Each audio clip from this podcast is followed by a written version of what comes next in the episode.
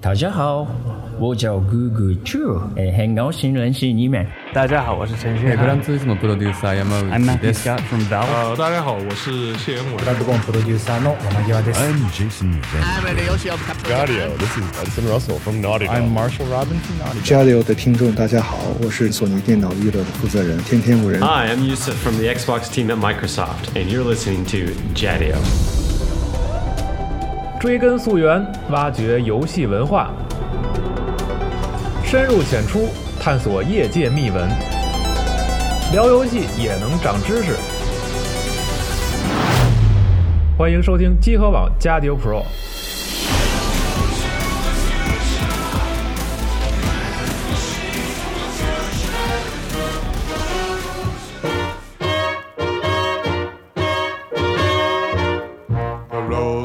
are the dustiest, the winds are the gustiest, the gates are the rustiest, the pies are the crustiest, the songs the lustiest, the friends the trustiest. Way back home, back home.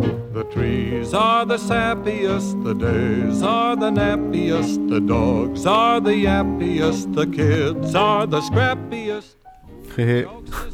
Jaha. 欢迎收听辐射专题节目最后一期。带着恶意的微笑，对不起，对，呃，已经记不清是第多少期的第十期第十二期，好吧？那严肃算十二。我是西蒙，哎，我是微微旅行者 G G 君。哎，我是老白，哎，这军这次特别厉害，这个来北京出差，正好把这期录了。对，之前约了好几次那个远程连线都没有成功。嗯对，然后这次我们就可以面对面的把这最后一期完结了。嗯，虽然我觉得其实没有什么可聊的 这个真的是最后一期吗？呃，我觉得我们还是不要放这个卫星，好不啊好？，对。总之，呃，首先说，之所以这一期，就因为我们你看，在集合网的网上一直有一个 to be continue，对，实际上是一直留了这一期作为一个结尾，因为我们之前也承诺是要把 DLC 做完。嗯，对，但是之所以拖了这么久，很多原因，一方面这一年我工作非常的太忙了哎很辛苦，嗯，呃，事情非常多。另一方面，这个远程录音有很多怎么说呢，就是各种不可不确定因素，所以说远程录音一直没能成功。总之，这一期我就争取我们要把整个辐射系列作为一个结尾，嗯，也算是在我在这个集合的做的第一个系列节目，最终把它做完。对，也是集合第一个爆炸式的系列节目。是吗？对，后来被魔兽干掉了。对不起，输，了。不过不过这军有一个好消息，就是这军那个马上要来北京工作了。嗯，请各位鼓掌。那么就是，如果是战锤节目就哎，对了，哎，好的，没有问题。对辐射节目里提战锤就算了啊，哎咱们还是就是官方挖坑，这个不好对。对，言归正传啊，接着聊聊这个辐射。今天是一个总结，对，呃，实实际上你说时间到这个点儿，基本上我们就可以盖棺定论说，辐射四不会再出任何新东西了。对它能出的东西出完了，再者新东西就可能很多玩家说 Creation Club 的事情，对啊，对那个我们都不算它了。对，因为这个 mod 的事情能是事情吗？你再隔三年还有人出 mod 呢，对吧？是这样的。呃，它整个官方内容出完之后，我们现在回过头来，就是我们看一下它最终这游戏我们得到了一个什么样的东西。对就像之前我在写《废土二》评测的时候，我就说，最终回过头来我们看我们得到了一个什么样的游戏。对，呃，之前在讲我们上期咱们做的最终结尾是 DLC 还一个都没出，我记得。对对对那个时候是呃，对对对，，DLC 一个都一个都没出。现在总共出了，实际上我们就呃打开天窗说亮话，它实际上只出了三个 DLC，嗯，就是呃机械机械大师、对，原港和那个盒盒盒子盒子乐园合资乐园，就只有这三个 DLC，其他那几个 DLC 我这里就直接说出来，那他根本就不能算他妈叫点儿，它就不算 DLC，不能不能骂街，对不起就。不能算 DLC。你说这个上古卷轴五，很多玩家就是抨击说你这个炉火算什么 DLC？这简直就是搞笑。那你辐射四就更搞笑。现在已经搞到连炉火都不如。对，我那我就不说这些，我们就说这三个 DLC 吧。我们就一个一个说起。就是说，首先在讲这个就是辐射四之前，我先说一下，就是我在玩儿就是辐射四上期录完到现在这段时间中间，我其实你知道 DLC 玩不了多久。我还玩了什么游戏，以至于我今天要串在一起要把这几个 DLC 讲完。就是我首先我回去把 Undertale 的游戏玩了，嗯，就大家知道传说之下或者地下传说，对对对呃，地下传说是正确的翻译，嗯当然无所谓。然后玩完 Undertale 之后呢，我回去把辐射一、辐射二和新维加斯我都玩了一遍，又玩了一遍。哇塞，就还是有时间。我那个我们轨迹差不多，就呃主要是重新走这个就是应该走的这个线路。就是速通了一下，我就感受一下其他东西。最后我还去把什么呢？我找了几个日系 RPG 试了一下，啊，就说我如果最终我要做一期在集合接做一期收尾性节目，我必须要把它讲的可能尽可能的详细，而且理就客观一点，要有道理。不再像之前那样非常愤怒的，不像上一期一样哎怒发冲冠就突然开始喷起了，对吧？但是我们在录这个节目之前，还是难以抑制愤怒之对，就是喷你也得喷的有道理，你不能再像上一期那样，就是很多同学你这明显是有瞎喷的嫌疑。我这次就客观一点，我们来讲的是，有理有据了。对，首先我们先说它的第一个 DLC，就是你玩通辐射四整个游戏以后，你玩家说哦，这个游戏里面它有很多坑，对就很多没有讲完的故事。嗯，当然，我们现在做的是他的故事还是没讲完，对他反而是 DLC 开了各种新坑。对，那第一个坑就是这个呃，机械大师。机械大师呢，就是我以前老在给所有玩家在说，你说贝塞斯达他做游戏他不照顾老玩家吗？也其实不是，他也是在很多地方照顾老玩家的。举个例子是什么呢？知道那个瓦兹公司，就是玩玩台版汉化的，我不知道你们那个他翻译叫什么，因为我在游戏玩的英文版，它叫 What's Watts What's Company，就这个公司是辐射一和辐射二里面。就只有辐射一和辐射二里才登场的，就是你在辐射一和辐射二里面用的那把激光枪的牌子就叫瓦斯，瓦斯，对对他在辐射后续作品里面再也没有出现过，包括就是连新维加斯这种他被就是这个黑曜石自己做的游戏里面都没有再提过这家公司，但是在辐射四里面他突然提出来，而且确定不是因为名字巧合，他就说了就是这家公司，就是当年那个袜子，你就说明他贝塞斯达他对老玩家还是有考虑到的，还是要照顾一下，就是你也当然也很多人说他只是为了可能。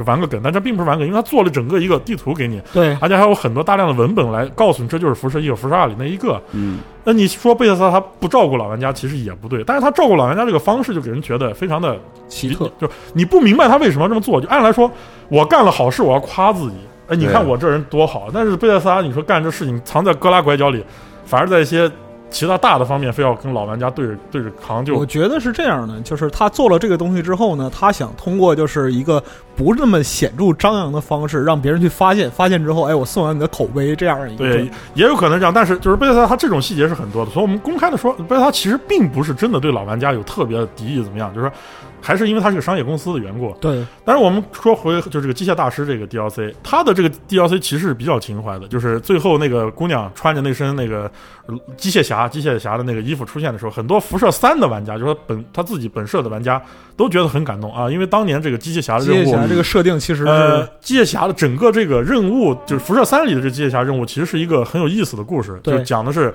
嗯，它可以说是，嗯，我当时就一直说辐射三是一个人文气息很重的游戏，嗯，就虽然它有各种各样的问题，它的人文关怀和人文气息都是很重，它把我们常见的英雄电影里面就是非常多的那些片，就是草根人物对为了正义，为了什么，突然就变成了一个英雄，英雄，啊，他确实做得到，因为他有这方面特长。而另一方面，苦大仇深的人最终成为了英雄，也是这样的一个段子。就是说，贝塞斯把这些东西都想进去了。当年机械侠这个任务对于玩家的印象还是挺深的。挺深的。机械侠火蚁女，对火蚁女的任务，呃，就是那个蚁蚁蚁蚁女皇蚁，蚁女皇，对蚁女皇女皇蚁，然后大家都印象挺深刻的。现在到了这个 DLC 里呢，玩家印象就玩家就说，因为你知道在呃辐射四里面他玩了很多英雄梗，对，尤其是你知道做这个游戏，你穿着银衣怪客的衣服，嗯，你去做，它特特殊对话非常多，这是我就感觉到贝塞斯达从 DLC 开始转性的一个感觉，就是啊，他 DLC 确实认真的开始知道心思了，知道辐射应该是什么样的游戏了啊！你穿银衣怪客的衣服，你去做这个任务，你整个的对话数都是不一样的，就是互相之间突然飙起了演技，是这样的一个剧情，感觉很违和，对？很有很有意思。但是他的这个 DLC 的问题在哪？就是老玩家说他 DLC 问的，他吃书吃的太厉害，呃，如果你用一个方式来比喻的话，就是机器大师这个是官方打我们前面节目的脸，对我们做了九期节目，讲了九期跟机器人有关的东西，结果他他一个 DLC 可以说是把我们其中节目至少得有一个多小时内容连给打 全全搞死，全删没了。当然，这个东西我们知道，贝塞斯他有这个毛病，他很少去。考证前作作品相关的一些细节，他这是他就辐射三就已经，我们知道辐射三他干过这样一件事情，就是那个著名的十一岁当兵的那个故事，对对对，就是你在灰渠有一个小孩，他父亲当年在英克雷当过兵，但是你嗯算一下时间线，你会发现嗯，这你这哥们儿当年在英克雷当兵当时十一一岁，对就是你按照时间线往前推，，对，就是贝塞斯，他就是他细细节上他确实出了一些。还有著名的避难所杰特问题，呃，避难所杰特这都是老生常谈的问题，我就不说了。。就是说这个问题最后它是吃书吃在哪里？因为我们之前讲了，不是战前公司通用原子能、罗伯科，这个对脑控机器人罗伯科造的，这几个主要的是吧？结果现在告诉你，通用原子能和罗伯科和军方他们其实是合作的，而且机器人都是他们一起造的，全部都在一个通用原子能公司的地下室，一个罗伯科的工厂里面造了脑控机器人，还是军方支持的，就已经就是贝塞斯达估计可能是觉得这个东西讲起来太复杂，我干脆就简化在一句话拢在一起讲算了，然后搞得大家就很尴尬，这是一方面，另一方面它改变了很多机器人的原本设定，对呃，再加上因为贝塞斯达，我之前就是后面会讲到这个，它不够，它的游戏做的非常就是没有没有什么前后逻辑，没章法，就是说呃最没章法特点是什么？就是为什么其他人家的这个管家机器人都是个就是那种我们之前讲过的、嗯。没有没有 AI 的，只有那种就是机械城市的，就你家的管家机器人还会还会抖包袱呢，嗯。对，就跟相声演员似的。还能。讲冷笑话，对，就是为什么会这样呢？就是他也没有解释，反正没什么逻辑可言。对，他在这个 DLC 里面也突出这个特点，就是说，我凭什么我这一个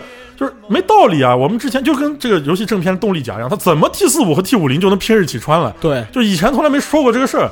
然后你这个游戏这代作品也像，他为了他的这个制造建造系统，强行就跟你说，哦，我可以把机器人瞎拼在一起，因为我是这个老冰棍，我就厉害，我牛逼，特强，手都能捏核电站了。俺寻思，哎哎，寻思就跟这跟玩绿皮似的。总之，这个他没有逻辑可循，以致很多玩家觉得特别出戏。对当然，很多人就是又要说那句话，著名的虚神的那句啊，说在虚拟的故事里面寻找现实感是没有意义。但这句话我公开说，它肯定是有问题的。嗯这是一个非常不负责任的讲法，就是说，因为有些游戏它的乐趣就是在虚拟世界里面寻找现实感。而且啊，有一个核心的问题是我们不是在虚拟的世界里寻找现实感，而是就是说这个之前所营造的这个现实感的意义，它不存在于我们现在这个世界里。是，所以说这个东西我们都可以说是贝塞斯达做游戏的一个新的想法，或者他干脆就没考虑这事儿。但是公公正的来讲，机械大师这个嗯这个 DLC 它以它的这个价格和它的容量来说，还是可以让人打个六十分没问题。这就能它能算个 DLC。对，因为它游戏里面那个机器人拼装系统，我觉得确实还挺好玩的。尤其是它里面的这个机器人的这个美术风格，就是后期你可以把那个铁卫兵做的非常的那个重工业、柴对柴油朋克，对对这个我觉得都还是呃，就是挺有意思的。嗯从而且从它的内部还内置点剧情，这些东西我说都能接受。你这个 DLC 我是可以接受的就还啊、可以。除了它又是把平衡打砸了，就就是机器人队友基本已经你其他队友没什么意义了。不，那个 这个是必然的，对就是只要他出后续的数值补完 DLC，就不用想，一定是崩。基本爆了。然后，但这个事情我们说已习惯了，对习惯了习惯了不崩就不是贝塞斯达了。是这样的，但是他又添加了更多的无限重复任务，这个也是让玩家都非常的晕。就是哎呀，我都不知道你，呃，到那儿已经放弃了。哎，我都不知道说什么。就是说我最后把这个任务做完去了之后，哎，又要准备开始捅厕所了。啊，对对对，这叫什么？事儿哎，，当然整整体来说，这个呃这个 DLC 我还是其实我觉得打六十分还还可以。打六十分嗯。它的一些趣味性在什么地方呢？就是它，因为我们知道这个游戏辐射四后期很多玩家也说了，就这个垃圾取取之不尽，用之不竭。嗯对对对，它给了你一个呃渠道，让你把这垃圾全部弄掉，而且它还有一个好处是什么？就是我觉得是一个好处啊，就是它给你可以在城在你的这个就是镇子里面做机器人，机器人的那个证证证明，对而这机器人都很能打，就基本上可以说是。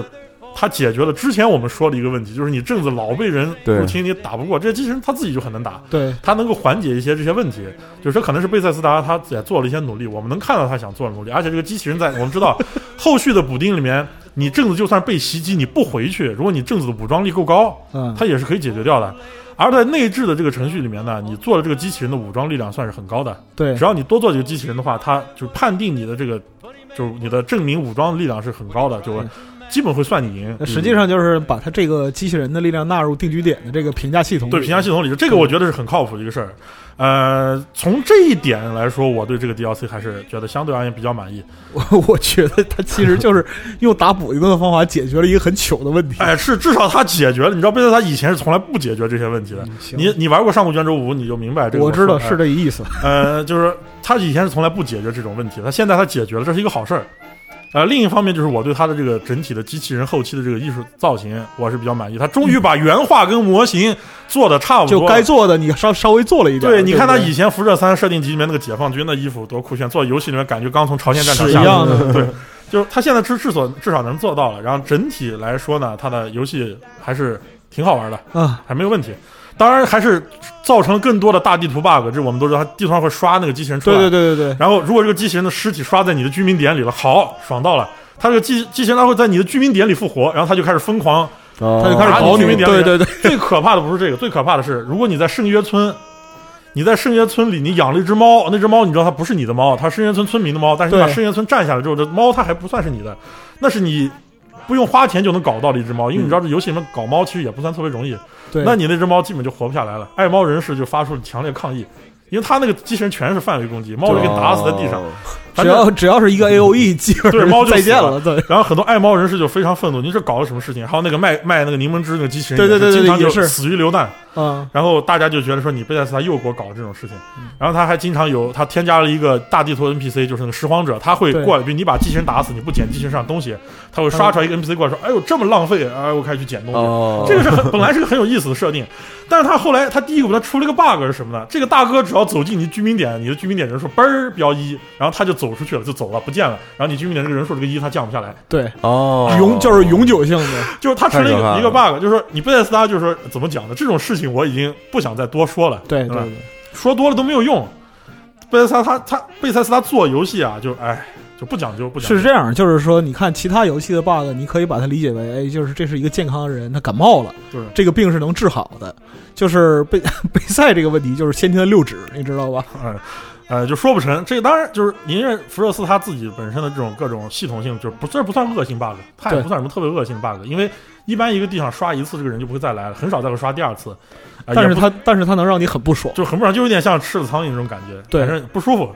整体来说，这个 DLC 我打个六十分，就是在嗯你比起福热斯他本片很多做法来说，这个 DLC 我还是能给他六十分就。进入了还行的这样一个哎，状态还。行，就是可以吧。从情怀，从你的游戏系统，你添加，毕竟添加了一个新的游戏系统，呃，包括从这个啊啊，这个 ADA 这个人，这个机器人的性格也很好玩。对对对，然后就是至少没有把本片的那个所有内容都搞崩掉。对对对，而且它的这个剧情还算是有点曲折，还还还对对对对有那么点意思。呃，有那么点辐射的感觉的这种剧情，我就是给个六十分。那我们说第二个 DLC，、就不说那个添加物品的 DLC，我们把那个跳过去，把跳过去，我们就说第二个说原港。哦不，要说一个那个核心模式呢，核心模式我们后面再讲，嗯之后再说，之后再说。我们就说这个核心模式这块也有他妈哎值得很多之后再说值得说的。核心模印证了式。你们的预言的模式。对核心模式，我后来都是要吐槽很久。就我们再说这个第二个 DLC 这个原港，嗯原港本质上来说我是很满意的。Far Harbor 是这几个里边质量最高的一个。它的满意主要在哪呢？就是说，当然你也可以说他比较他比较偷懒，他原港的整体气氛和这个当年的这个 Point Lookout 啊，望海崖崖，呃很相似，也是克苏鲁 DLC，嗯，它也是这个就是充斥这种怪诞气息在里面，也有中国军队，对也有间谍，对啊，也不不不是不是中国军队，也有中国间谍，对也有美军，就他还是那一套那些东西。就是你他我你说他是照搬了这个望海崖也不太正确，因为他还是有一些新东西在里面的。它的乐趣在哪？有些游戏难度上升了。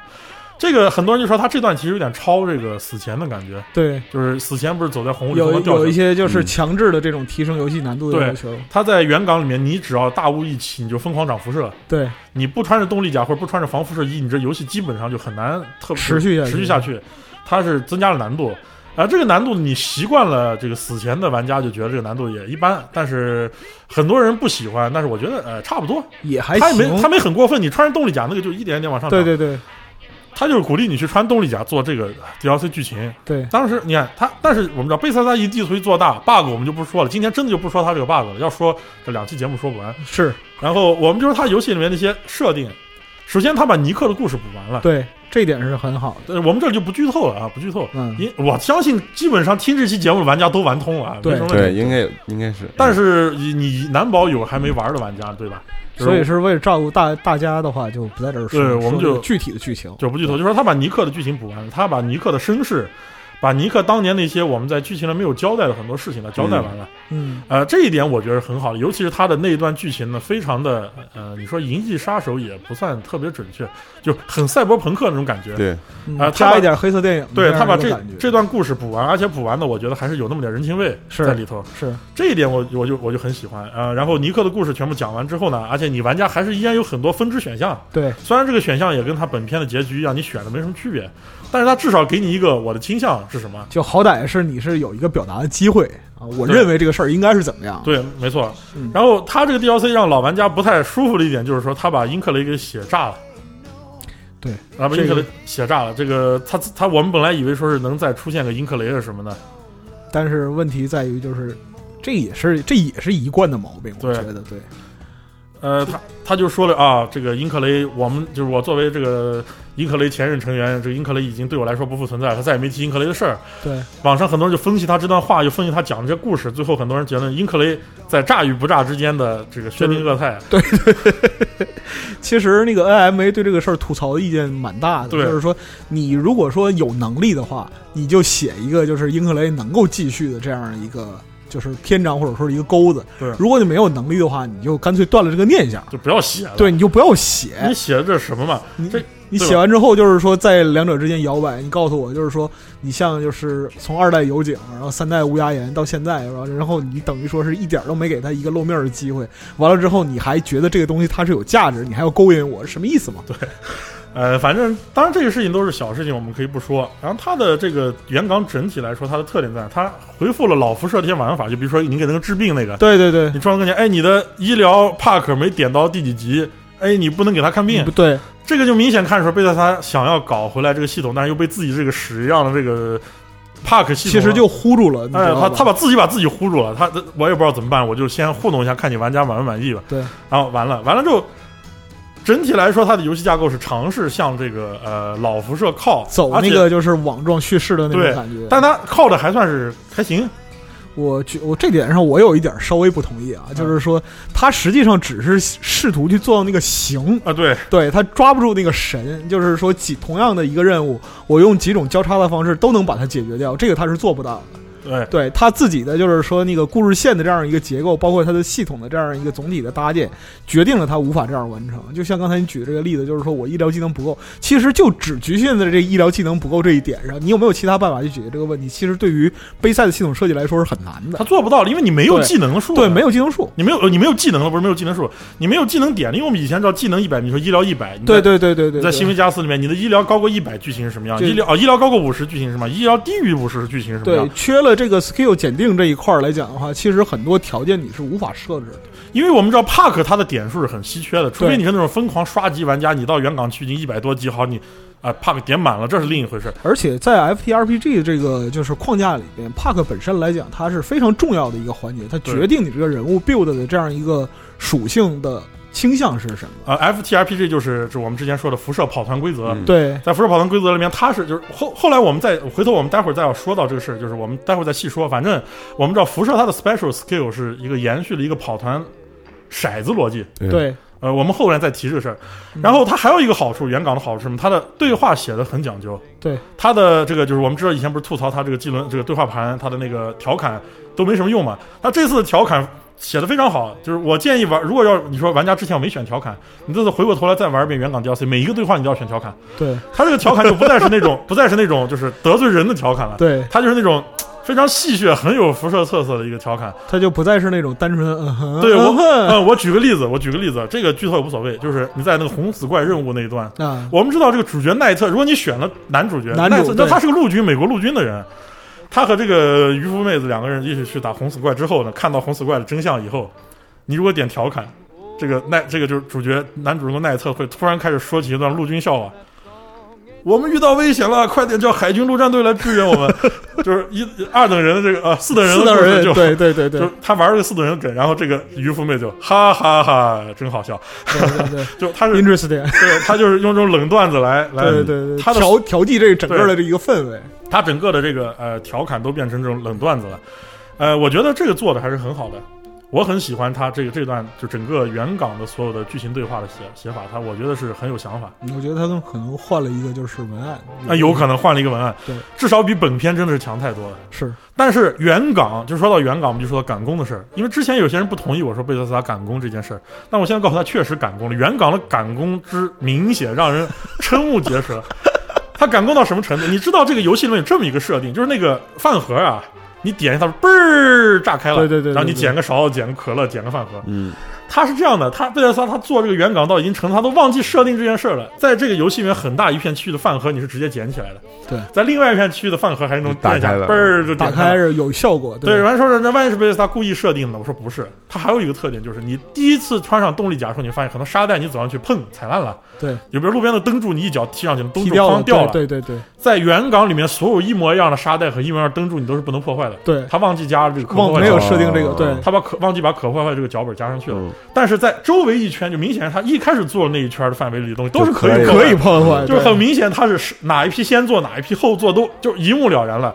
而且就是是它这个整个地图应该没有经过一个特别完整的测试流程。对，啊、嗯然后他的地图破皮，对，我地图破皮很很地图破皮，我只在说实话，只在黑曜石的游戏里见过地图破皮，就只在这个新维加斯里见过地图破皮。对对对因为，恭喜贝塞，你也获得了这个成就。就黑曜石就这水平，我们就公开说，也不是黑他，他就这水平对。但贝塞这次地图破皮破皮很严重，在那个旅馆，对啊、有六处破皮，其中有一处破皮是所有玩家做主线都能看到，很明显破皮，就是他基本上可以说这个旅馆可能是最后就赶工已经赶到就完全不顾后果的完全不顾后果。然后他的我们知道他那个机器人任务现在有时候有可能有抄袭的嫌疑，那这个事情我们就不不多说，因为你没有证据。对，只是你说雷同就是抄袭，你这个也属于不太客观，嗯，对吧？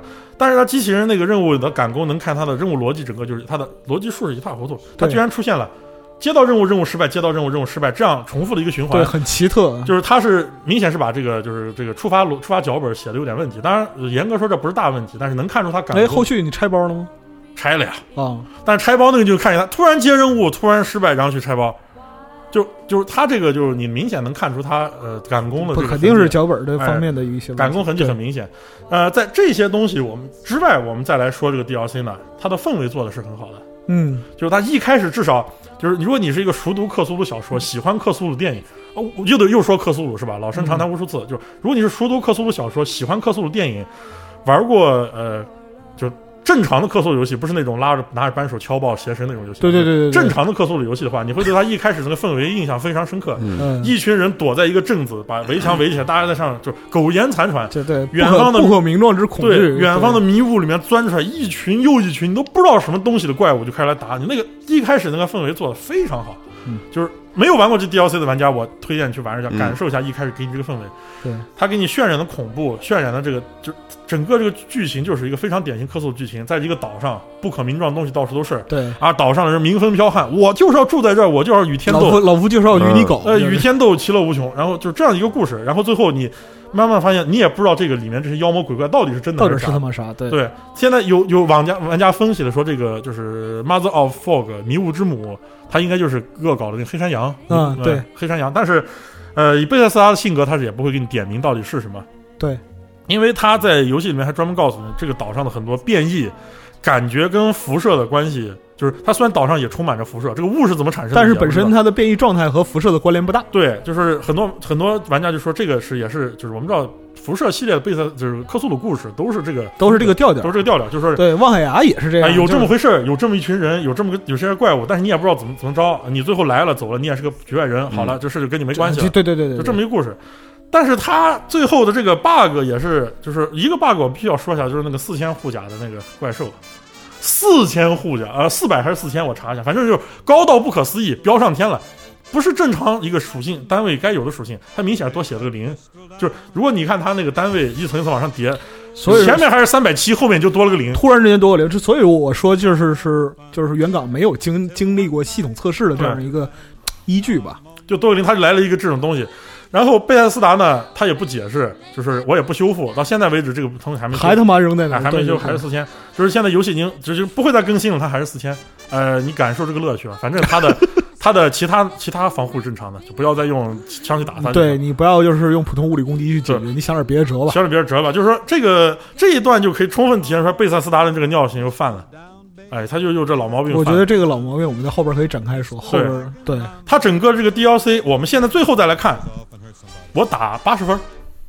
嗯，我同意这个观点。八十分高的，嗯，是因为他 DLC 做的确实不错。原港是整个这个季票里边做的最不错的。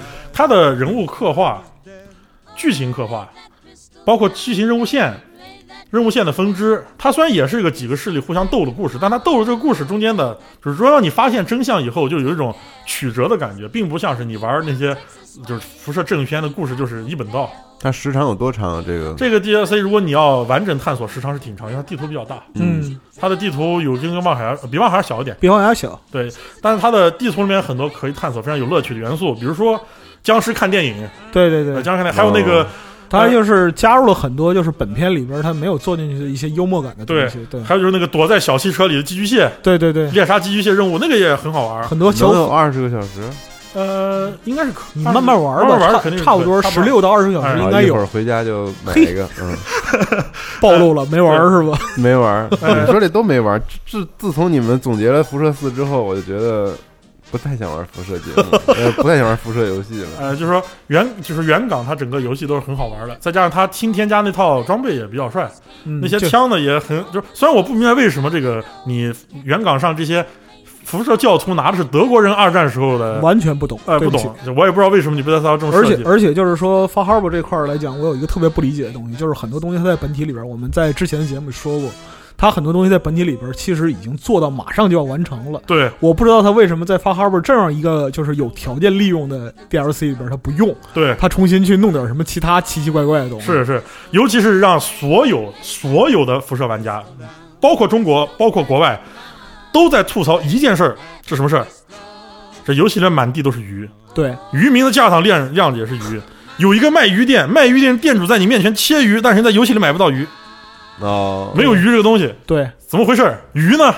你告诉我鱼在哪里？谢谢你们的鱼。哎，是我我的说，就是他的整个这人都是靠捕鱼为生的，都是靠吃鱼的。但是会他妈的买不到鱼。会有动画有一个 NPC 坐在一个火炉旁边在吃鱼，卖鱼店的老板在切鱼，但你就不让你吃，就是不让你吃，就是买不到。你就别对，什么原因？Reason。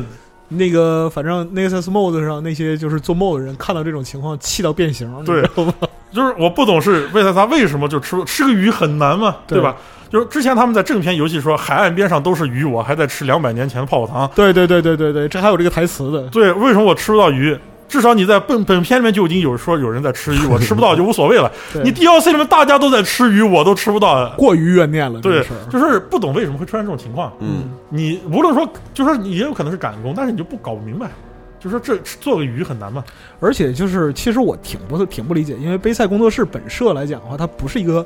呃，在就是游戏制作规模上特别大的团队，对不对？对，它里边也不会像育碧那样，就是说在各地我沟通很困难，然后你一个系统拼一个系统，然后彼此之间出现极大反差，它不会出现这种情况。但它肯定也是分模块开发的，它肯定是分模块开发，但是他们之间的信息不对称，没交代好。对他们之间信息不对称能达到这种程度，我觉得真是很奇特，非常奇特。对，道具组没有意识到这个严重的问题，对，不太能理解。然后还有一个有意思点是什么呢？就是。呃，我估计老外可能是真的不知道中国人清蒸螃蟹是怎么吃的。他这个游戏里面的蒸螃蟹的方法真是让人说不出话。嗯，他就是整了一个大玻璃罐子，下面煮着火，把一只螃蟹直接整个就塞进去，扔那罐子里，扔罐子就开始煮起。啊，煮螃蟹是吧？哎，然后你也吃不到，哎，嗯，就是这个游戏就整体来说，这个辐射和海产品是绝缘的。哎，不对，之前是能吃到蟹黄肉的，当然能吃到，你本来能吃到，但是就为什么这只螃蟹，他就说这个事儿，对他做这么个建模，做这么大，在城镇里面，就是为了给你看。哎，也是不让吃，蠢到裂开。哎，不 不明白，当然还是一样。又说了，他又把数据搞砸了。这个游戏里面有一把枪，哎，好了好了，不说了啊，不想聊，不说不说，他又把数数据再炸一次。反正八十分嘛，八十分，八十分。好好，我们进下一个盒子乐园。下一个盒子乐园，盒子乐园这个 DLC，我我该怎么给你讲呢？就是我这是剧情 DLC 吗？是剧情 DLC，是剧情。我玩完之后，我是把手肘在下巴上盯着屏幕盯了十分钟。我玩了什么？我玩了什么？对对对，就是这个 DLC 给我讲了个什么故事？他什么都没有给我讲。可口可乐的发家史嘛。他首先吃书是一方面，就先不说了，因为哎，就吃书这些东西都，他吃的书其实不算大书，因为盒子可乐这个东西，它本来就是一个旁支的东西，对，讲的也不多。说实话，之前系列设定讲的也不多，当然这次这个都我们都不说了，对吧？呃，但是他这个故事就很奇怪，就是他已经完全就属于是贝塞斯，他不知道该讲个什么故事好了。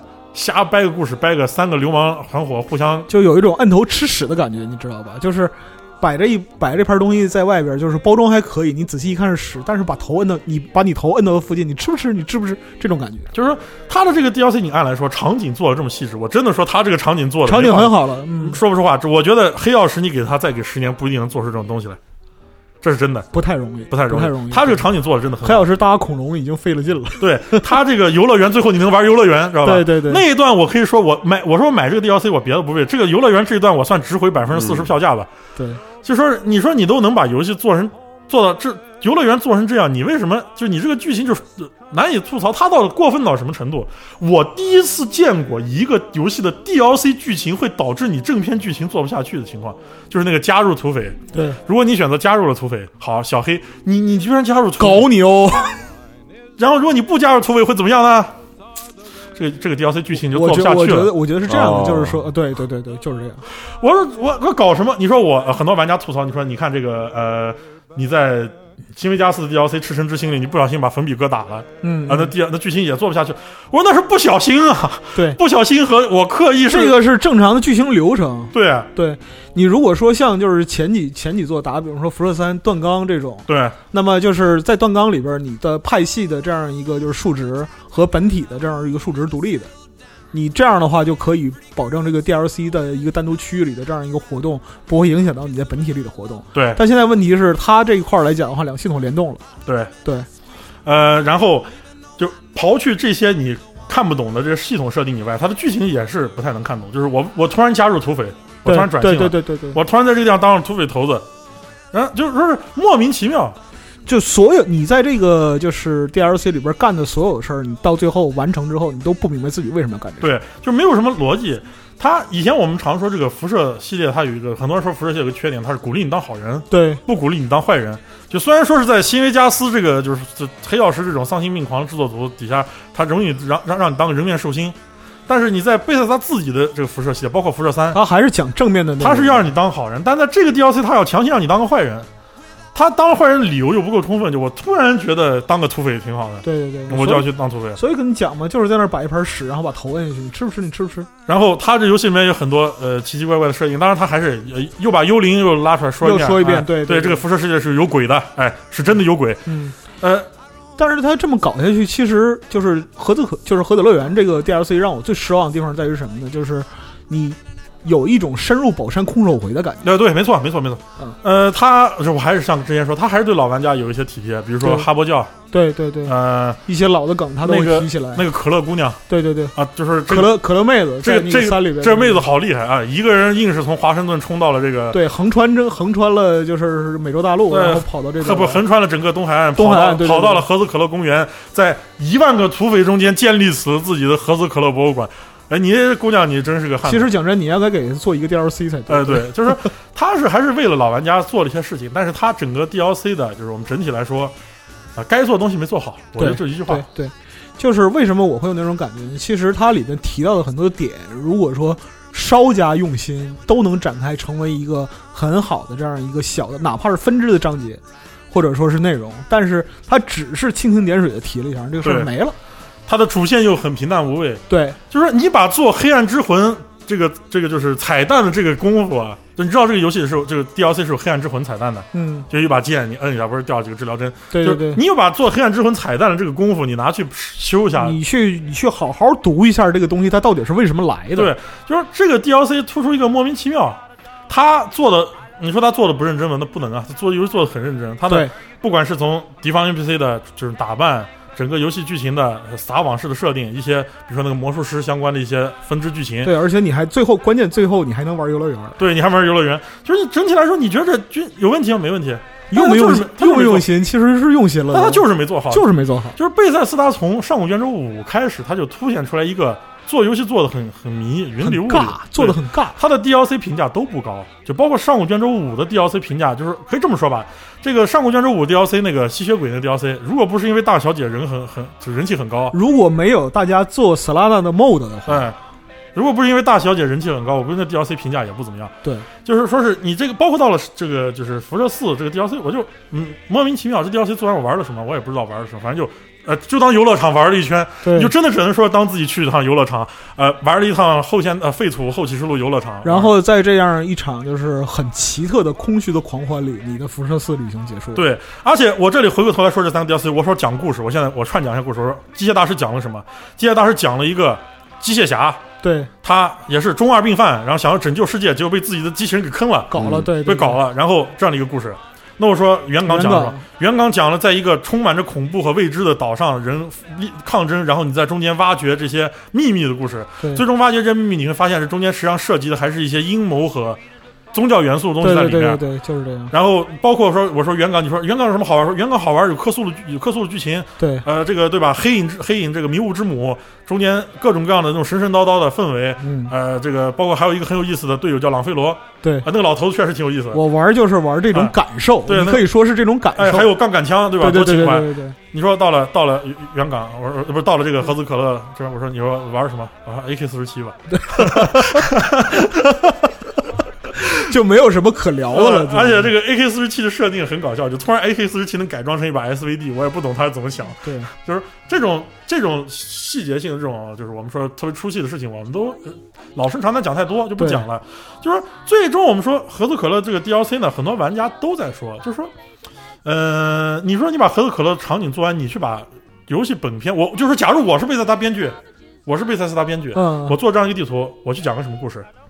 我讲一下你在这个本片里面没有讲的个什么故事，没有讲那些，呃，你比如说，嗯，呃，他不是里面在这个整片里有那么黑帮，就是穿着西装笔挺的一些杀手。对对对，我讲一个这个杀手团队的故事，嗯，因为这游戏里面出现很多杀手、很多保镖，但你都不知道他们哪来的。对对对，尤其你在做那个找，就是做那个支线，就和那个瓦伦丁一起做任务就杀手团的那个人，你像那些人西装笔挺拿着那个冲锋枪，但是他们这些人又又是哪来的？从哪儿来到哪儿去对，有什么。我讲一下这个故事也行。就算我讲土匪，就算我是要讲土匪，我讲一下判官帮，就是说土匪团这些大的土匪头子，包括新晋。嗯，新晋你在剧情里面渲染这么牛逼一个土匪，让我老冰棍几枪打死。我讲一下新晋那个之前那边土匪发家的故事，对，都可以讲的很有意思。就你稍微学一下黑曜石那种土匪式叙述，就黑曜石讲坏人讲的可有意思了。对你稍微学下黑曜石这种坏蛋式叙述，你都没有问题。但是你最后你做出来这个 DLC，我就觉得莫名其妙。三个土匪团，对吧？呃，各种各样莫名其妙土匪，目的是什么？是要做什么？包括甚至说这些土匪，你一天盘在这里面怎么过日子，他都不会说。其实你看这种就是多势力的纠结的这样一个争夺，我们对新维加斯里边的这样的任务是很熟悉的。对对，那么就是说，包括说你到了维加斯之后，到了那个 Mr. House 那儿，几个势力纠缠在一起。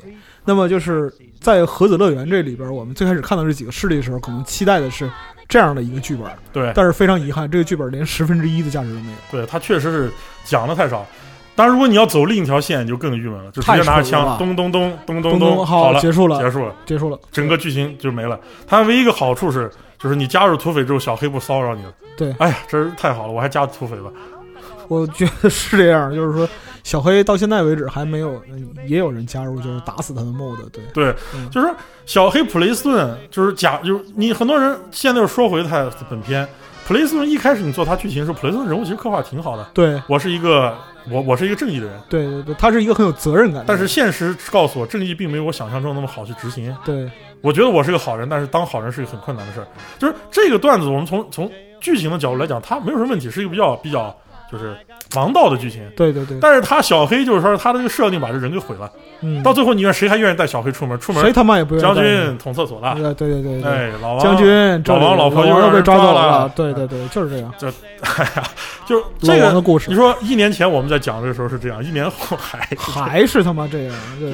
提不成。对，而且就是说，呃，怎么讲呢？就是这这几个 DLC 完之后，我个人感觉啊，其实我对于本体关于避难所的内容是特别不满意的。对啊，我非常期待，就是说 DLC 里边有一个避难所的分支剧情，然后甚至是一个单独的避难所剧情，这个东西它都没有满足。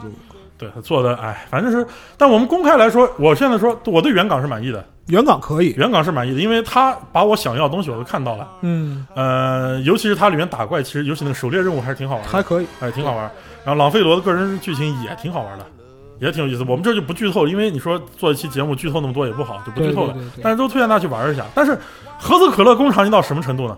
我说我要给你剧透，我剧透啥呀？没啥可聊的。我剧透什么？我要剧透什么？你问我说我现在剧透什么？对，我告诉你，老冰棍把土匪打死，老冰棍跟土匪团结了，完了，这就剧透完了。你说这剧透跟剧透有区别吗？没有区别，就说不成。然后总体来说，这三个 DLC 讲完了，就这么回事儿。嗯，那就是至于你给这个就是他的季票，你给他的季票做一个评价。我都不敢评价他的季票，你知道吗？就是这个季票拿到手里，我当时我给他们说，你知道这个呃呃合资可乐工厂是最后一个 DLC 吗？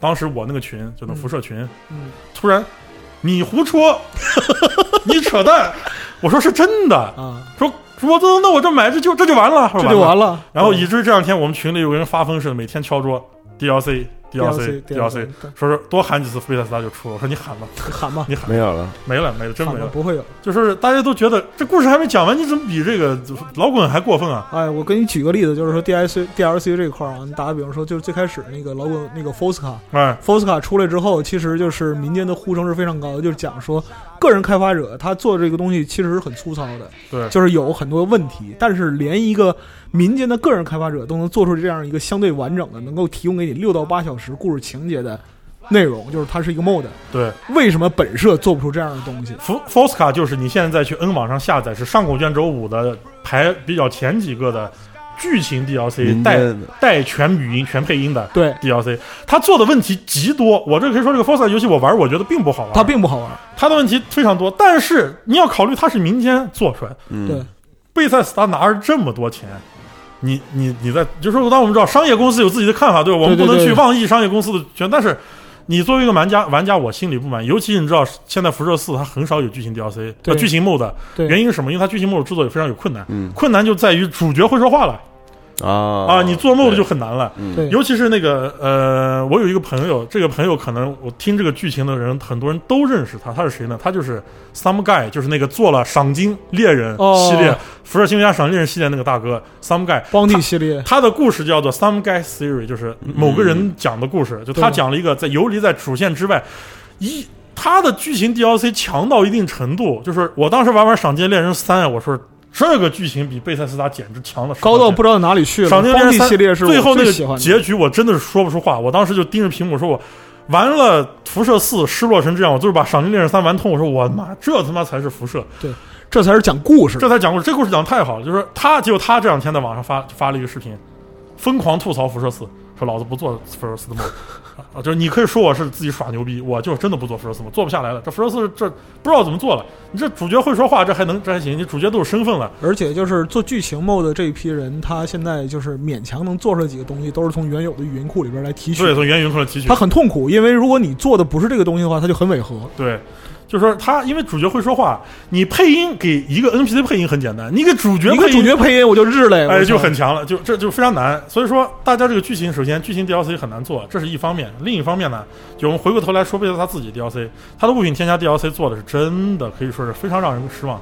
嗯，你说他之前做那个就是呃 Wasteland Workshop 那个 DLC 的时候，对。就是那个废土工坊，废土，工坊，我当时心里还寻思说这个 Workshop 要做成什么样子，嗯，我说这是是是要打算要做什么？结果去了之后发现就是添加了更多的聚落那个东西，尤其它还有 bug。就是这样的。如果说是在物品基础上进行一个改进的话，我们更希望的是，就是出品方增加一个系统性的这样的对东西，而不是说让你往里边添加物品。添加物品这个屌东西谁都会。我说个难听话，你 workshop 那些东东西，我 N 网上那些建筑 mode 哪一个比你比你差了？哎，反正是这个事情啊，说说了一肚子气，但是都先不说它。这些东西不说，我们要说什么呢？我们就说一下它最终这个就是我们拿到成品，包括他自己修建避难所这个事儿。就说是这个游戏到自己修建避难所这个部分开始，已经完全脱离了一个 reasonable game 的范畴了。什么叫 reasonable game？就是我之前一直在讲 reasonable game，就是它是个有道理游戏。什么叫有道理游戏？之前我说了，在虚拟的世界里面寻找现实是愚蠢的做法，但这是并不是。嗯辐射系列它自古从它开始，它就是一个很 reasonable 的游戏。它对它在在哪？比如说，我举一个最简单的例子，你就明白了。我这有一把手枪，嗯它用的是手枪子弹。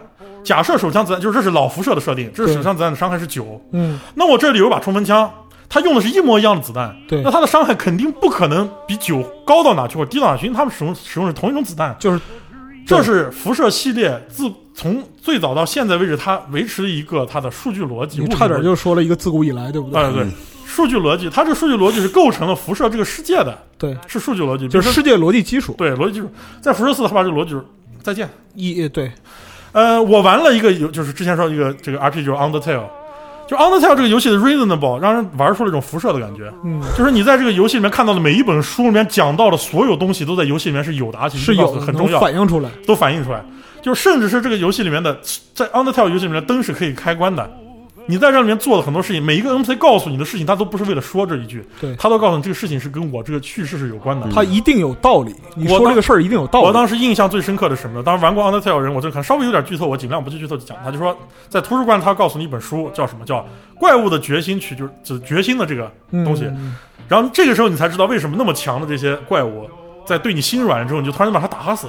对就是他整个这游戏里面所有的东西，就不包括一本书，甚至是路边的一个花，它的设定都和这个剧情是有关，它是有逻辑、有理由的。对，但到了辐射辐射四里面，你说他这个游戏，我可以说他把前作游戏主角脸都打烂了。为什么？是的我一代主角做净水芯片，对而我辐射四主角我直接捏一个这个净水机出来。对，好，我二代主角我去找 Geek，我这一代我辐射四主角我什么东西捏不出来，我直接土地上咵插着两个稻子就开始种起来对。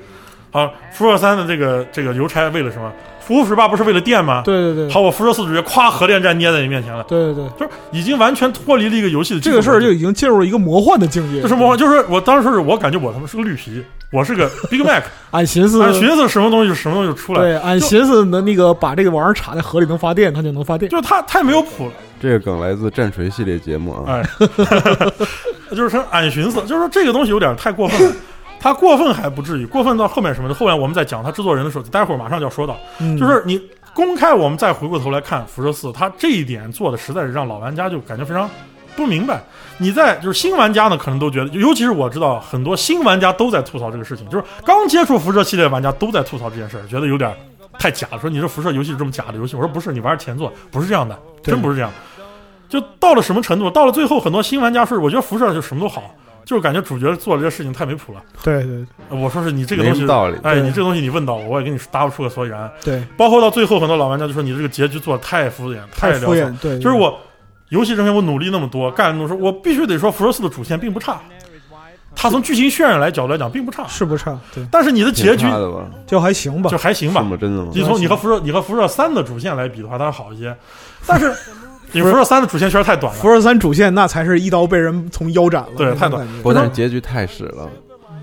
辐射对，四是是对，辐射四结局，我说我努力这么多，四个结局有区别吗？嗯没没有任何区有没有区别。更过分的是什么？更过分就是那个 Mother Morphy。我们知道辐射这个世界里面是有灵能者的，对就我之前在节目里讲过，就他有超能力。Mother Morphy 就是个超能力的人，但对很多人说他是什么呃学院的间谍，并不是，他就是个超能力。他就是超能力者。如果 Mother Morphy 一直没有死，你一直没有杀杀，一直没有让他死掉，嗑药死掉，那么 Mother Morphe 在会在你游戏结束的时候，你去问他，他会给你畅想未来对四条线的结局的未来都都是欣欣向荣。对对对对，就说。按理来说，你说玩家网网上玩家骂谁骂最多？骂那个铁路骂最多，就觉得铁路当了头的波士顿就没了，完蛋了。铁路之后也是欣欣向荣，是就铁路之后欣欣向荣，对对对好，然后义勇军欣欣向荣，对，钢铁兄弟会欣欣向荣，对，波士顿会发展的更好，对。就是玩家说，那我努力这么多有什么意义？我他妈图什么？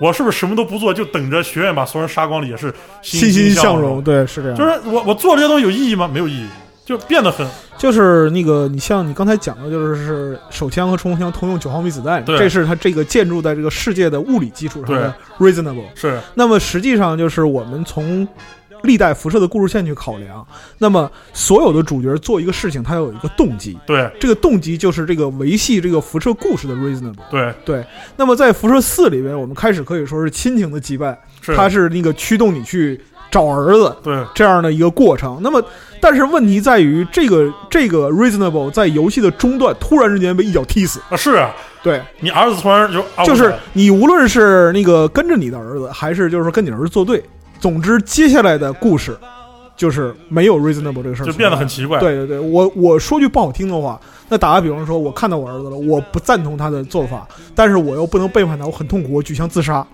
这是不是一个 reasonable 的结果？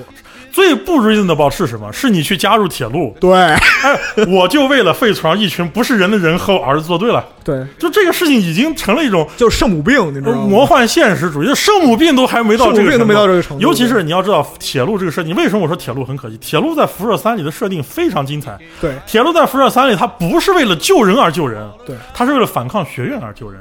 它救人的目的是为了让这些人带他们摆脱学院对他们压迫，在辐射三里是讲了这件事儿的。对，在辐射四里突然剧情画风一转，我们都生圣母病了。那这种事情在其他游戏也是有的，但是你辐射四这个东西有点太过分了，就说是我们玩家期待了这么久了，就是尤其是很多玩了辐射三，在辐射三里描述，以为这个波士顿已经变得跟加利福尼亚似的，就对我们知道呃，回头有机会的话，我会在集合发篇文章，就讲一下在。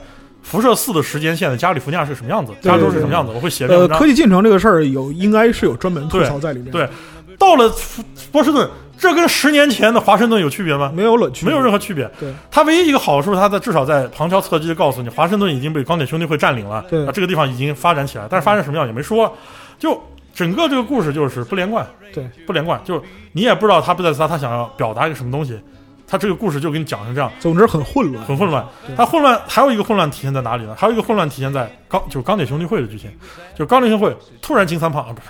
这突然就就就是这样，对对对，你可以这么说，突然金三胖，嗯啊，突然龙傲天，对突然种族主义啊！当然，他虽然是辐射三里，他也有点种族主义，但是辐射四里面已经是突然法西斯，对对，突然法西斯，你也不能说你也不能说他法西斯吧，不是法西斯，是你可以把它解释为军国主义，哎，突突然就这样了，对那就很莫名，很奇怪。但你也可以说是啊，为了剧情上的一些改变，但改变呢，就说是铺垫不足，就还是回到那个问题上，它是没有 reasonable，对，没有 reasonable。但是辐射四，你说它没有没有没有优点吗？它优点很多，我也之前也说过了。作为一个很多辐射玩家新入坑的游戏，它的建筑就是整个这个建筑系统来说呢，还是挺好玩的。就是 MC 嘛，Minecraft 谁不爱玩是吧？是是是是，但是这个 Minecraft 部分，它还是那句老话，就是你最后结局也没体现出来。我 Minecraft 一大堆又怎么样了？嗯就是我没有成就感。嗯，然后最后我们就下一个总评辐射四，呃，这些就是我们这网上这老哥也都说了，就是包括 NMA 上有一篇老炮玩家，真的是老炮，那些三十到四十岁，当然也有些新玩家在里面对辐射四做了一个整体评测。万字长评，这一篇万字长评，我觉得是我在网上看到能看到最客观的一篇评测。嗯他真的不是老炮玩家的观点去看问题，他是看一个，假如我这么多年没有玩过辐射，我去玩它；同时我是个老炮玩它，同时我是个新玩家玩它，同时我辐射三玩家玩它，同时我上古卷轴玩家玩它。其实它提供很多试点提，供很多试点。这篇文章呢，我有机会我翻译一下吧，没有机会再说，但我可以发在这个集合网，回头发在评论里，或者说是让集发到时间轴里都可以，嗯大家可以看一下。就是说，在这个东西，大家普遍的不满意，就是属于贝塞斯达的态度不满意。嗯，我们知道贝塞斯达这个就是这个皮特呃，这个就是皮特海因斯，他这个为什么说是辐射四后来引玩家众怒？就我们知道有一段时间突然辐射四的评价暴跌，对是怎么回事呢？就皮特海因斯，就刚才我讲了这些问题，这么多问题，有人就去问了皮特海因斯，说你做游戏你完全不考虑逻辑性吗？然后就出现了皮特海因斯经典回答，这个我记得前几天的集合的文章里面都有说到。对 no interesting，I have no interest in，他用了这一个词说，我没有兴趣和你这些玩家讨论游戏里的真实性。哎，这是在贝塞斯达官方 FAQ 线，就是那种和玩家互动现场，的皮特海因斯他说了这句话。对这个人爆言也是怪厉害的，就是说你也真厉害，然后他就起个外号叫皮特呃 No Interest interesting 海因斯。这个皮特海因斯是谁呢？可能玩家不知道，他就是贝塞斯达做这个辐射系列的这个呃，就是每年新闻发布会你都哎看会看到他出来都看到他转一圈，对对对，就是这个人，他就有点儿，哎呀，不说他，就是贝塞斯达这两年干的这种蠢事情很多。当然，你可以说他是一个商业公司，就说了半天还是商业公司，对吧？但是就是他做这个事儿蠢到不商业，你知道吗？对，他蠢的不够商业。对，然后这些事情我们都刨去都不讲了，就是我们说，呃，用个现代流行说法，三次元的事情，哎，对吧啊？对对，好吧好吧哎，好吧，太萌二了，我不讲。然后我们就说说起一些后续的事情。那现在你说辐射四盖棺定论了，嗯，啊无论如何，我们现在你也玩不了别的东西了。对，那如果我想玩辐射，我都说哦我对辐射超感兴趣，我还想再接触点别的。呃，回过头玩玩新维加斯，虽然画面确实是从现在眼光看是有点老了，嗯，但游戏性绝对是没有问题的。对说我玩不下辐射新维加斯怎么办？看看剧也是可以的。最近网上有很多辐射系列的那个呃，网剧，网剧对，就都是玩家自己拍的，也有拍平行世界线的，都拍的挺有意思的。啊，就说是你看不下网剧，看一下那个什么 Storyteller，啊，这就是辐射大百科，后来做成一个系列叫 Storyteller 对。对，storyteller，他那个做的很有辐射风辐射味道，就包括他那个 Storyteller 的那个外传作品做的也很有意思，就是辐射里的无厘头的部分。但是这时候其实我要插入一句吐槽了，就是是辐射本身来讲的话，它的文化题材或者同人延展的是如此的广泛，对，那么就是是同人能逼死官方吗？其实不能，官方假装没有这些同对，官方假如我我我我我网断了，对我网断了。断网了，对不起，对不起，我没没看到。对这是一方面，另一方面呢，还可以去玩什么？过几天那个贝塞斯他自己的桌游要出了日你妈哟！我这气死了，要吐槽了，，FFG 他是个废土大富翁，喜欢大富翁，气到裂开，真的是我喜欢大富翁的玩家可以买来玩玩。如果说是你对这些东西都感兴趣，你同时又能玩得下新维加斯，你还可以试一下明年会发售的两个 mod。但这个 mod 做的非常强，一个叫辐射前线，辐射前线，一个叫辐射新加州，辐射新加州可能会晚一点，辐射前线明年确定是要前线已经做了很多年，很多很多年，而且他现在是笼络了很多大佬在帮他做，比如说那个 Some Guy，Some Guy 现在在帮着做这个，对，笼络很多人在帮忙做，这是一方面。啊，丹佛狗城的作者也在做狗城，对对对啊，Dog City 那个也是做的对 Dog City 也在帮他做，这是一方面。另一方面还有什么呢？就是我这段时间前天我在给西门讲，我在翻译辐射跑团嗯。废土版的那个规则，马上也快翻译完了。翻译完了之后呢，对跑团，因为我们几集合是做过跑团节目的，对对吧？对跑团感兴趣的人可以回头试着跑一跑，因为辐射跑团它也是一个 D 二零 D 一百规则，呃也嗯不算是特别复杂，比 D N D 要要简单点儿。啊、如果你还说是想等，那等明年废土三。嗯，虽然说废土三不要抱太大的期不要抱太大的期望，小品游戏，但对绝对没有问题，因为因为这个怎么说呢？讲真啊，《废土二》导演剪辑版我也就玩了两百多个小时吧。对，然后我觉得废土二真的好玩，《废土二》挺不错，但是我是比比我辐射四，但是这马上就要进入我们下一个要说的话题，就是轴测 RPG 对它的现它的一个现状，以及老屁眼儿们坐在什么样的一个位置上。对，最终我们说现在回过头来，为什么玩辐射？还是从辐射一、辐射二那个年代开始，对再听节目肯定有老呃不 old old school player，old school，不要要说什么了 old school player，就是肯定老，但是这些玩家说那，我哎，辐射四我也不满意，是吧？玩不到这种游戏的。对，那永恒之柱你觉得不可？神界，对，去玩神界呀、这神界原罪二这么厉害，原罪二你读不懂，你玩原罪一啊。对啊，就是都可以玩。说游戏不是没有，辐射玩次完结了，又不是什么天塌了，小事儿。对，其实最终我们这一期节目做完，实际上是给也是怎么说呢？给这个系列节目做一个收尾。收尾。以当然以后说如果有机会的话，可以发点文章讲讲别的东西，或者说说真的要做节目，就讲一些细枝末节小的讲个故事，故事就像讲战锤那样讲一个故事。对比如说讲讲呃，举个例子，讲讲马马可是马大爷，对对对嗯呃，对吧？讲讲哈罗德哈大爷，对对就这种这种故事也就是 Jacob City 就不会想听这种，对嗯，不会再去说那么多这个系统性的系统性东西了这样的。这今天这真的是最后一期了。是呃，我现在就这些这段时间因为工作比较忙，天天是听着这个莫哈维电台音乐在上班，啊其实对辐射是一个情节嗯，在里面。其实说句实话吧，就是说，呃，玩过这么多年的那个 CRPG、C like 这这类东西之后，就是现在坐在这个位置上，真的是对于这这套东西又爱又恨。对，嗯，就是像刚才为什么提到《神界原罪二》，你像就是过去我们提到这个我们录录电台之前，我们对就聊到，就是说过去如果你提到周三 RPG，那博德之门。冰风谷、辐射，来这一大堆东西，你咕噜咕噜咕噜讲下来。但是今天《神界原罪二》在二零一七年发售的游戏，证明了什么？不光他妈只有你们这些 ODS 能做这个东西，对对，就是这个游戏不光只是 ODS 能玩儿，对，呃，我倒是其实挺，如果哪一天辐射出个新作是《神界原罪二这种样子哎，我是跟你说砸锅卖铁要去玩它，开心到要死，好不好？对，开心要死。啊，另一方面来说，就最后不太可能，对，当然最后我们要提一个事情提一个事情。当然这个事情我不传谣，不造谣，嗯，就是最近突然那些老作老制作，包括就是那个我们知道 GE，就是嗯索亚和克里斯阿瓦隆，就是两个辐射老的作者，嗯，突然开始疯狂在自己的社交媒体发跟辐射有关的东西，还发了一个 Fault I Miss You，那对个对对对对符对对，就是突然开始铺垫，有一点儿信号在里，但是大家不要太抱期望，因为这个事情我们知道，经过这么多年，什么辐射新奥良，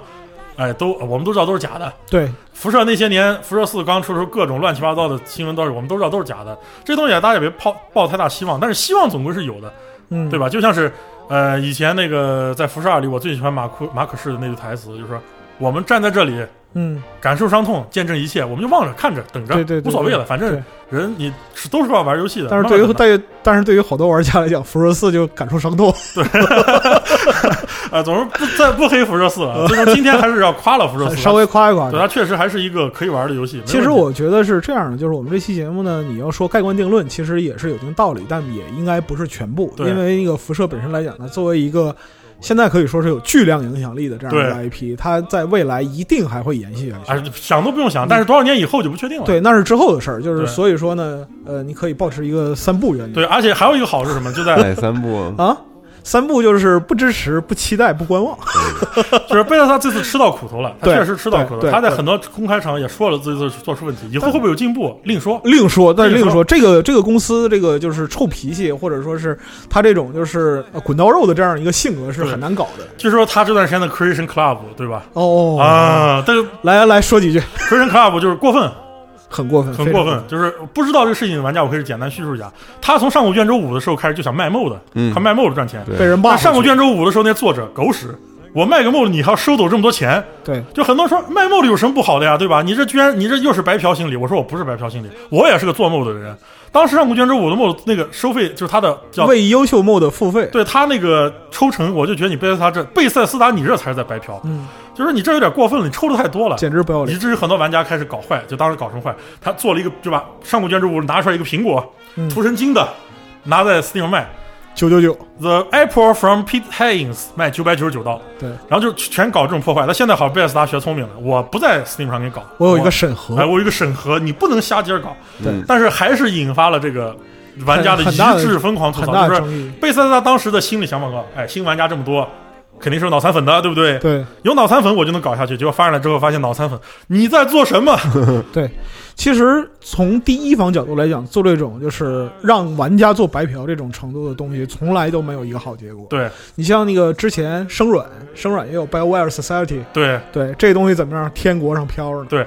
就是贝塞斯达他想的太好，他觉得我的 mod 做的很成功，我就要靠 mod 赚钱。你这个活呀、再过十年看行不行吧？现在是肯定是比较难，因为现在玩家对于 mod 的看法是这样：我宁可在 N 网上给作者捐钱，对我这钱是全部给作者的。我宁可在下载下载的时候打一个 PayPal，我也不会给你的。对，因为为什么？因为你贝塞斯达，你就你以后再这么鼓励贝塞斯达这么干下去，他做游戏以后就越做越瞎做。对我就做一个很大的场景，我内容就不给你好好做，就等着这些 mod 作者来，对你还要多掏钱。填补细节，然后是不是来掏钱。凭什么呀？凭什么说我你现在知道辐射四现在是没有一个系统性的 bug 修正补丁的？没有是上古卷轴是有的，为什么没有？因为它作者累了。一个是作者累，另外一个是什么呢？就是随着引引擎的改动和整体框架的这样一个越来越庞大，那么你在做这种就是非官方修正补丁的工作量，那是呈指数性上那涨。非官方修正现在是有的，但是像上古卷轴五就完整的那种程度的，对那种程度是没有的上古卷轴五那个非官方修正补丁已经到了一个什么程度？已经到了就是开玩家开玩笑说你应该去贝塞斯达上班了。我我的观点还不是这样，我的观点是什么呢？这个非官方就是上古五的非官方修正补丁，作者应该拿一个机关枪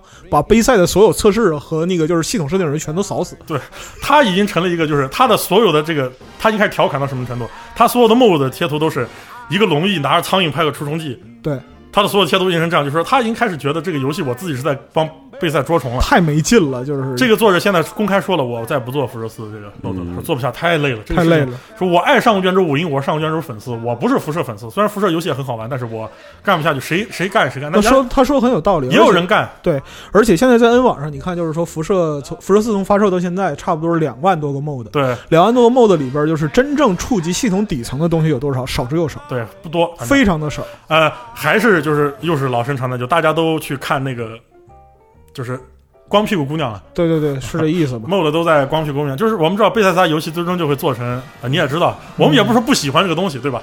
只是说，哎，但是呃，我们必须得在这儿说啊，就是说非那个就是毕设作为发行商的游戏，今年还是可以的对，啊。就像他们其 Arcane 哎，对，对吗？对这都是很可以的。但是我们是希望什么呢？就是辐射本身来讲，它在一个这样一个特定的历史地位上，我们可以这么说，对。以在这样一个历史地位上，你要发挥应有的价值。对然后我就说这段时间我玩了什么？我玩了之后我还玩了一些日系 RPG，就总综综合看了一下，就是说辐射就是辐射四，它作为一个 RPG 不太合格，嗯，作为辐射也不太合格，但是作为一个游戏，作为一个游戏。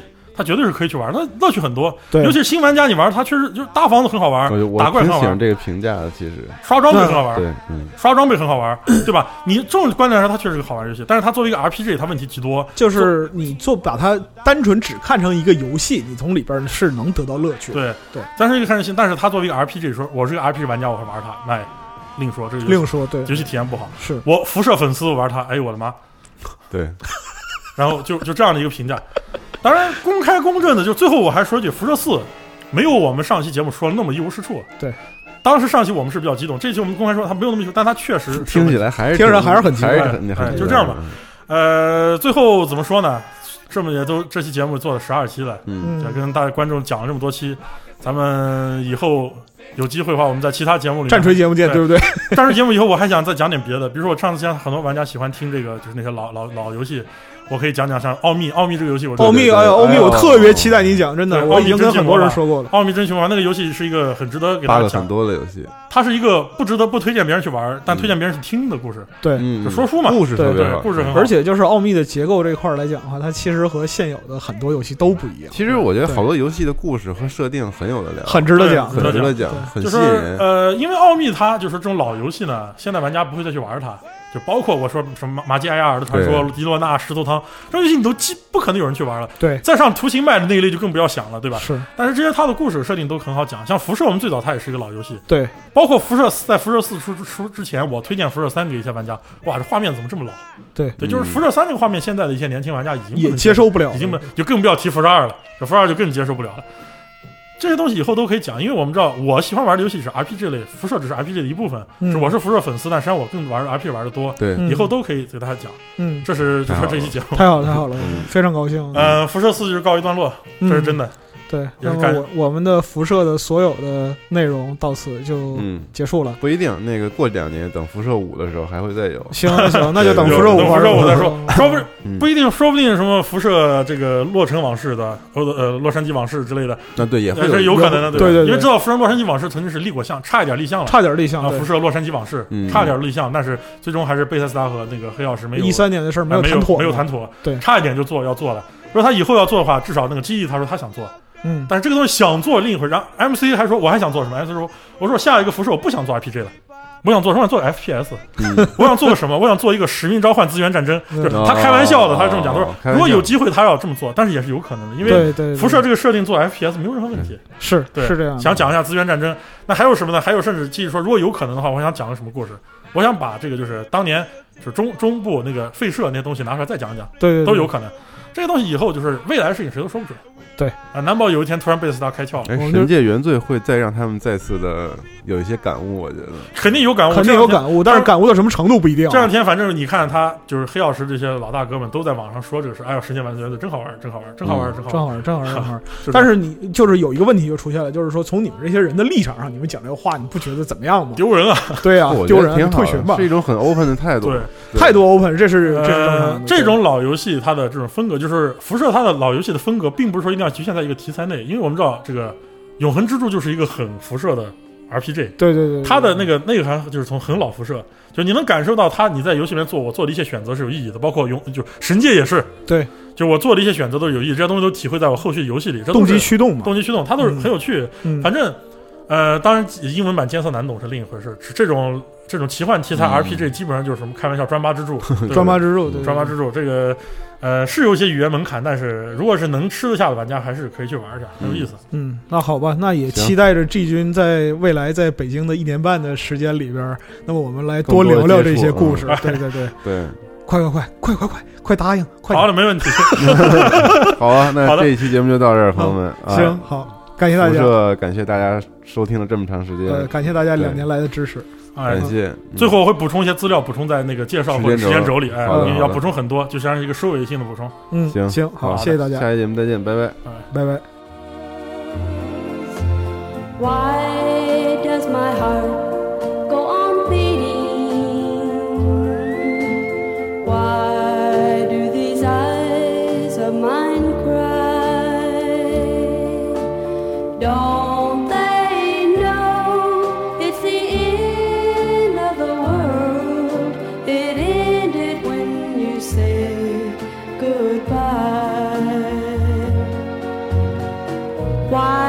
does my heart go on beating?